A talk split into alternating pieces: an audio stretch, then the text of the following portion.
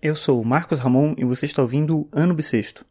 Hoje é domingo, dia 30 de outubro de 2016 e esse é o episódio 304 do podcast. E nessa semana eu li um texto no YouPix, eu já comentei aqui do YouPix antes, que é um site que trabalha com tecnologia digital, com é, textos sobre criadores, pessoas que produzem conteúdo para a internet. Enfim, eu li um texto no YouPix essa semana que chama A Kéfera não é a Xuxa do YouTube. É um texto em que a Bia Granja, que é cofundadora do YouPix, faz um comentário de um outro texto que ela leu que fala sobre essa questão da Kéfera conseguir ou não se manter fora da internet. Isso porque ela lançou um filme recentemente, né? Ela tem todo um contexto de trabalho e de seguidores no YouTube fora da internet, o que que seria? Né? Então a comparação é mais ou menos essa. Eu não li o outro texto, então só vou falar aqui do que eu vi no texto da Bia Granja comentando esse texto inicial lá.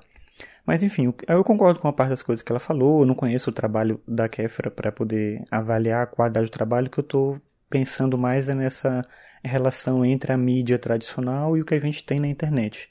Só tem uma coisa que eu acho que é um problema não só do YouPix, mas de muita gente que defende a internet de maneira muito efusiva, que é acreditar que tudo que está na internet é bom porque não vai acabar da mesma maneira que acabou a mídia tradicional se é que a mídia tradicional acabou de alguma forma, né? O que eu vejo, na maior parte das vezes, é a gente tendo na internet uma reprodução de comportamentos, de padrões que a gente via na mídia tradicional, nessa mídia não da internet, né, pré-internet, justamente porque esses grandes players, digamos assim, essas grandes empresas viram na internet também uma possibilidade de ganho e elas entraram nesse jogo. Então elas começaram também a trabalhar com esses influenciadores, com as pessoas que criam conteúdo na internet e a lógica que a gente tem na internet não é tão diferente assim da mídia tradicional.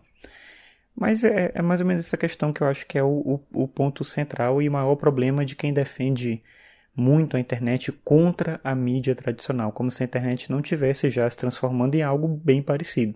Então tem um trecho aqui do texto da Bia Granja que ela fala o seguinte, abre aspas, não foi a Xuxa que deixou de ser relevante para os baixinhos. Foi a TV que deixou de ser relevante para o público da Xuxa e para os adolescentes que chegaram nos anos 2000. O YouTube não vai deixar de ser relevante, nem para o público da Kéfera e nem para nenhum outro. Fecha aspas.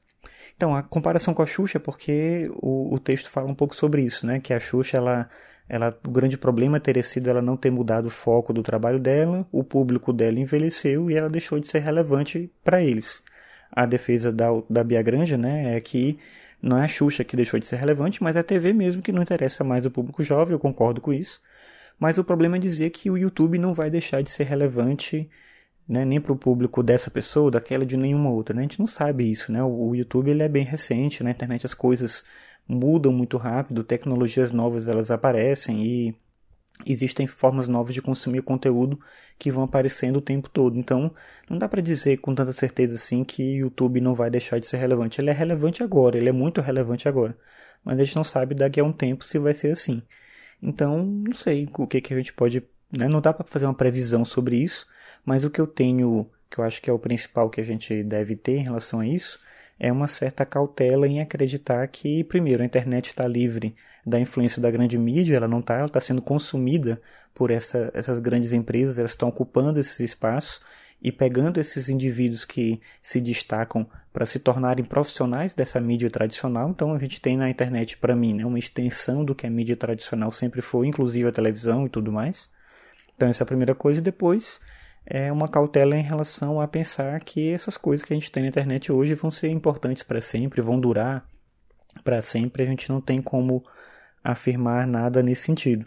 Mas acho que tudo isso é um reflexo da nossa forma de ver a nossa época. Né? Para a gente, o nosso tempo, a nossa época é, é a própria eternidade. A gente olha para o que a gente vive e quando a gente gosta do que a gente está olhando, a gente quer que isso dure para sempre. A gente defende isso com unhas e dentes e luta para que continue, óbvio, né? não está errado isso mas a gente não tem garantia nenhuma de que isso vai ocorrer. Isso é assim com a internet, é assim com qualquer outra coisa na nossa vida.